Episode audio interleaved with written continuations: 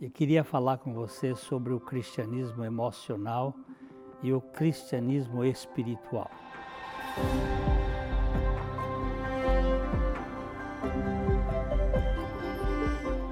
O século XX ele trouxe uma ênfase muito grande nas emoções e a fé ficou muito voltada para o lado da emoção. Se eu choro, se eu tenho uma alegria, se eu tenho alguma emoção, isso é dito, isto é observado como sendo algo espiritual.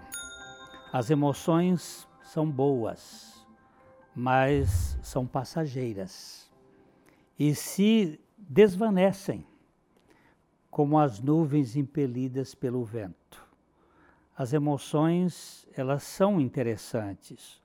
Hoje eu estou num êxtase maravilhoso, hoje eu estou no céu, mas logo que esse tempo de validade da minha emoção passa, o desastre da monotonia toma conta da minha alma e lá se foi. Esta ideia da emoção sendo o, a locomotiva da fé tem trazido muito prejuízo para as pessoas. Muitos confundem os momentos de felicidade emocionais com aquela alegria interior gerada pelo Espírito Santo.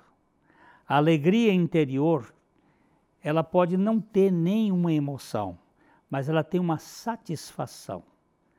Ela tem uma, uma realidade que não passa, mesmo diante das tragédias, das dificuldades. Muitos confundem o culto animado uh, nas igrejas com o gozo oculto no coração que foi aceito pela graça plena do Cordeiro confundem aqueles momentos de êxtase com a realidade espiritual. Confundem o saber sobre Deus com o confiar em Deus. Tem muita gente que sabe, sabe muito de Deus, tem um conhecimento teológico fantástico, mas não confiam no Senhor de todo o seu coração. Confundem a ocupação religiosa com a missão graciosa. Estão muito ocupados, trabalhando, operando, realizando coisas, mas não têm uma missão da graça de Deus. E assim se embrulham no meio do campo e deixa tudo muito sem sentido espiritual. Há uma grande diferença entre vida espiritual e vida emocional. Temos emoções, sim, a emoção é saudável, mas a emoção não pode ditar a realidade espiritual. A distinção entre os dois domínios é vital para nós por três motivos. Em primeiro lugar, porque no aqui e agora Deus projetou seu reino para funcionar pela fé. Ele poderia ter colocado o eterno no plano visível para que seu reino fosse claramente compreendido. Mas se ele tivesse feito isto, não haveria fé. Eu estou aqui lendo um pedaço de um livro chamado O Resto do Evangelho que é muito precioso. Tudo seria de fato exatamente como parece ser, e a fé seria inútil. Em segundo lugar, a distinção é importante porque nos capacita a entender nossa verdadeira identidade em Cristo. Como cristãos fiéis, nossas falhas, nossos pecados, nossos defeitos, realidades do domínio abaixo da linha nos confrontam constantemente, a menos que entendamos que nossa identidade é eterna e verdadeira que recebemos de Deus ao nascer de novo está acima da linha em nosso espírito, onde traçamos nossa identidade.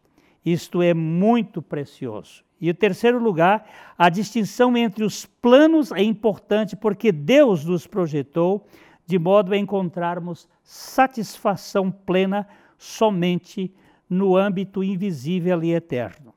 Aqui nós nunca vamos encontrar felicidade plena. A nossa felicidade está no plano eterno. Jesus disse: Eu sou o pão da vida. Aquele que vem a mim nunca terá fome, e aquele que crê em mim nunca terá sede.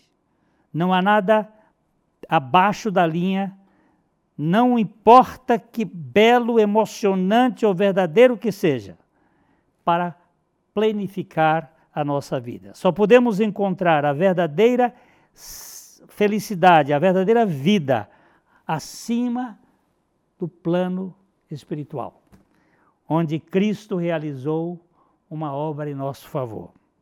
Que Deus nos dê esta revelação, que dê a você e a mim a certeza de que nós fomos crucificados com Cristo e que Cristo é a nossa vida, que Ele vive em nós.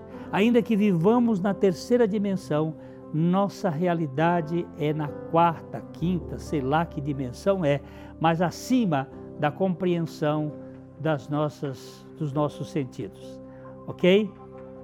Cristo realizou uma tremenda salvação para nos fazer totalmente satisfeitos, contentes, plenos da suficiência dele.